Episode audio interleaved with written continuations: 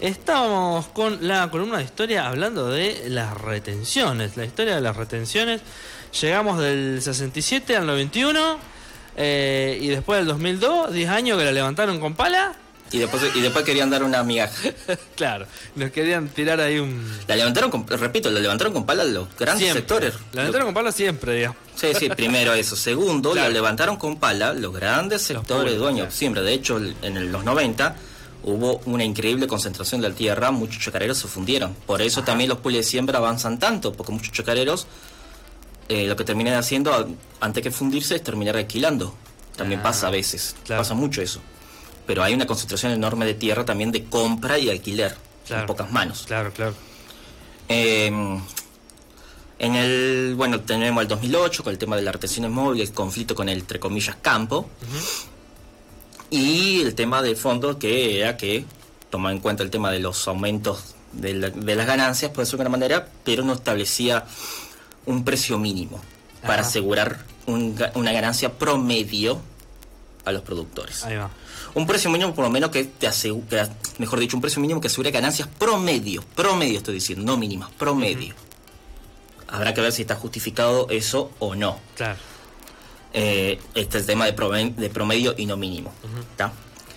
Después el otro tema es que, bueno, ahora con en el 2018, gobierno de Macri, a eso es lo que yo te digo, que hay un límite también hasta cuánto podés cosas si no querés, eh, digamos, comerte un estallido social. Claro. El 2018, Macri había quitado un montón de retenciones, la había bajado a cero, lo cual también va a cero, la había bajado muchísimo, lo cual también llevó junto con otras medidas a la situación, particularmente también a lo que es la, deuda externa también.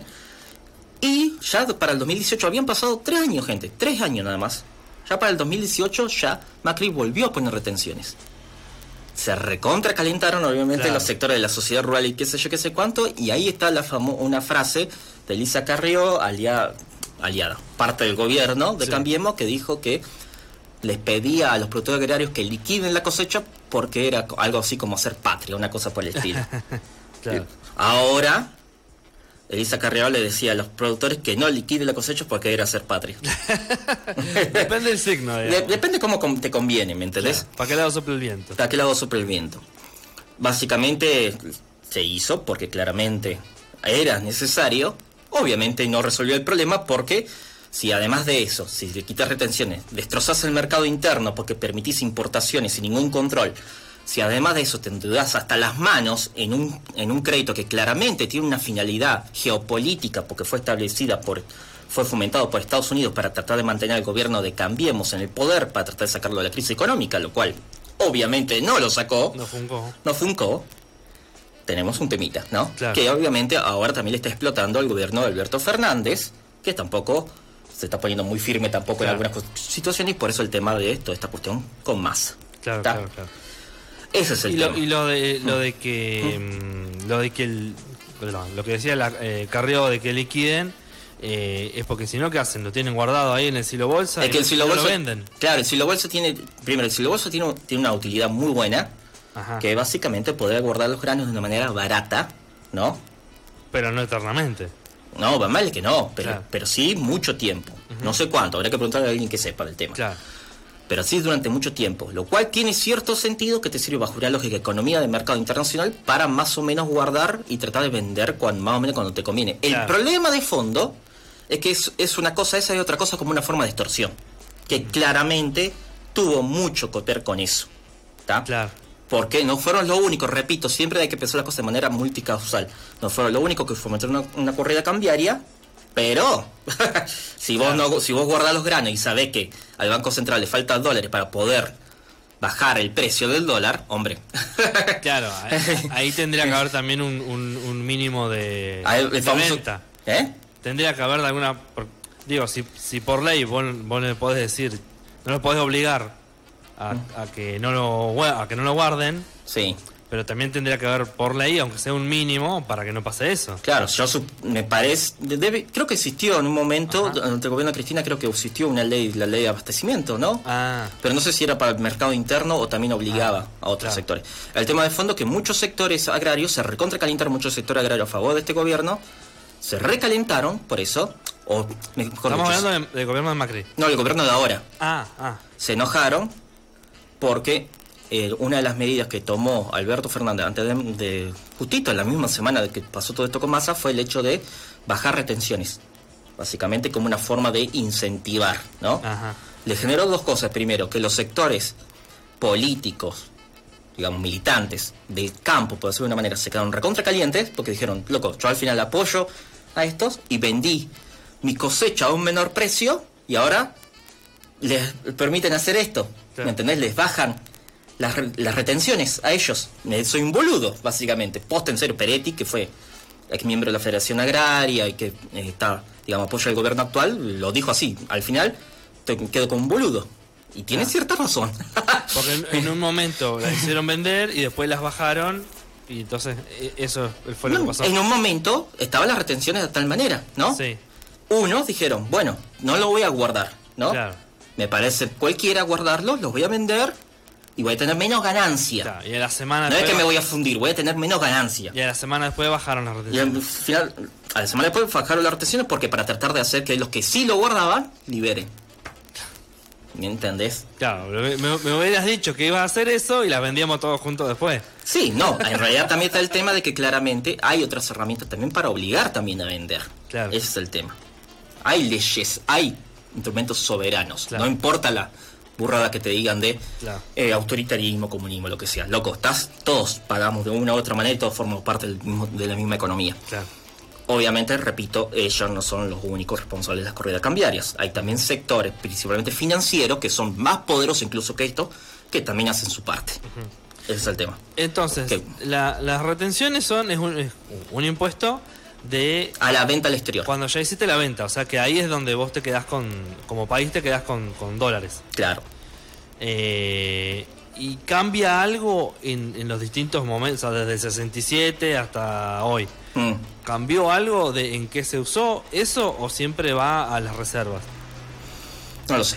Ah. Sinceramente te estaré mintiendo. Ahí va. Te estaré mintiendo. Lo, lo que sí queda claro es que en qué se lo utilizó, depende también del momento, en el sentido de, a ver, hasta la última dictadura claramente se utilizaba básicamente para favorecer la industria y favorecer el desarrollo industrial. Sea gobierno militar, no sea gobierno militar, sean medidas más o menos liberales o menos liberales, había una parte que sí o sí se tenía que asegurar que era el mercado interno para que no para digamos asegurar estabilidad, que es, la gran lo, bueno del mercado interno, ¿no? Da trabajo.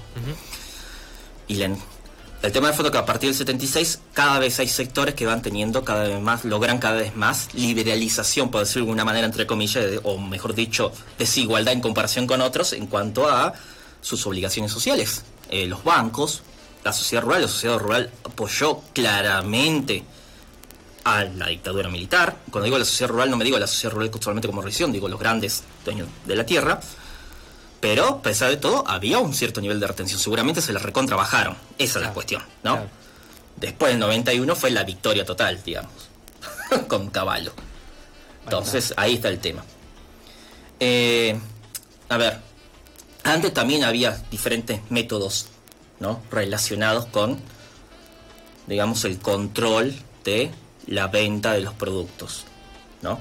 Existía la Junta Nacional de Granos que se creó en la década del 30 que era más que nada para favorecer a los sectores agroexportadores, a veces de manera medias turbias, en el sentido de, por ejemplo, tenés una, una, eh, una sobreproducción, ponele, de un producto, bueno, el Estado te lo compra y lo quema. Pasó eso, eso pasó. ¿En, qué época? En la década del 30, década infame, como se le dice a veces. Eso pasó. Ya veo por qué. sí, bueno. Después, durante el primer peronismo, existió el IAPI, el Instituto Argentino de Promoción del Intercambio, que básicamente eso ya era otra cosa, no era simplemente impuesto, era yo Estado, ¿no? Te compro el producto a un precio señalado específicamente, si no me equivoco, era el precio que, digamos, un peso promedio para arriba, ¿no? Y en situaciones de crisis te lo compro a un precio mínimo para asegurar que no te, que no te fundas. Y yo, como Estado, debido a que vendo en enormes cantidades, saco una ganancia de eso y esa ganancia me la quedo yo. ¿Entendés? No se cagaba nadie, básicamente. ¿Cuál es el pequeño temita? El pequeño temita es que daba al Estado el control. Y a algunos sectores que les encanta Claro. Les encanta no pagar impuestos, ¿no? Tampoco eso le gusta. Ah, Porque son re anarquistas. porque sí, sí, sí, seguro, seguro lo hacen por, por, el- por el, por el anarquismo, lo hacen. Ese es el tema, ¿me entendés? Ahora bien, vos fijate cómo sigue estando esa trama, que vos pensás, ¿no? La medida de Alberto, una de las medidas de Alberto Fernández, que fue la, durante la semana pasada para evitar la corrida cambiaria y para tratar de que se libere dólares por parte del sector agropecuario, fue esta de bajar retenciones, ¿no? ¿Sabes cómo respondió la sociedad rural? Pero además que me- desde mi punto de vista es totalmente, digamos, previsible que iban a responder así. Responder, lo vieron como una debilidad. Entonces, ¿qué es lo que comenzaron a decir? Lo que siempre quieren, que es volver a antes de 1930. ¿Cuál es el tema? Básicamente decían, no, no queremos pagar, no dicen impuestos, porque impuestos suena feo, sino retenciones, no queremos pagar nada. Tenemos- Nosotros queremos, tenemos total derecho a hacer lo que nosotros queramos porque es nuestra. Esa lógica. Claro. Eh, Obviamente las rutas, obviamente la estabilidad social, obviamente la seguridad, todo. Vos podés decir, ah, pero la seguridad es una mierda de escuela. Perfecto, pensá por qué será. También. No será porque en sí mismo los sectores más poderosos pagan muy poco y los sectores más pobres en por comparación pagan Claro, mucho, porque todos pagamos IVA, por ejemplo. Ahí está el tema. claro, claro. Bueno, pero no quieren pagar nada. Y se siguieron con eso. Antes de 1930, básicamente era una situación bastante así. Era volver atrás. Claro. Pero además está lo, lo que ¿Mm? decías al principio de que el- la idea es que están trabajando con algo que es el, el- el suelo, que el suelo es de todos. No, vos, te- no, del suelo no es de todos. Legalmente hablando, el suelo no es de todos. Tiene propiedad el suelo. A ver, Manu, no, no seas muy ingenuo tampoco con ¿Hasta eso. dónde? No, bueno, el suelo, el suelo, la tierra se compra. No, no, no, no entre- a ver, no todo bien, pero no, entre- no entremos en esa porque si no es mentir, digamos. Después podemos discutir el origen de esa propiedad. El origen de esa propiedad en buena parte está basada en, en la, en la- En la campaña de Roca. Claro, ahí está el tema. Y por eso es tan importante este tema, porque es la, a ver, es la riqueza natural del país. Ese es el problema, el tema. En Chile, a mí me encanta porque siempre te señalan Chile, ¿no? Ellos como el modelo, ¿no? Siempre te lo señalan Chile como el modelo básico. Claro. Chile tiene, el cobre lo tiene estatizado y es la riqueza natural de Chile. Ujú. Que ten, digamos, que no llegue al nivel de que, obviamente, estatizar la tierra. Porque bajo la misma lógica, ya que te lo ponen, deberíamos estatizar la tierra. Bajo la misma lógica, ¿eh? Ujú. Que es la riqueza natural de un país. Claro. Bueno, entonces, si no querés estatizar la tierra, por lo menos, déjate de joder, ya está, que existen, tienen que haber retenciones. Podemos discutir las condiciones, toda la bola, para que sea viable económicamente, toda la bola. Pero vamos. Claro, claro, claro. no, querés la choncha y los 20 chonchitas, como dirán las abuelas, digamos, ¿no? Ese es el problema. Ahí va. Bueno, eh, eh, eh, llegamos, digamos, Llegamos. A, a la actualidad. a la actualidad y estamos en esto. Veremos qué pasa. Por ahora se sienten más poderosos que nunca. Claro.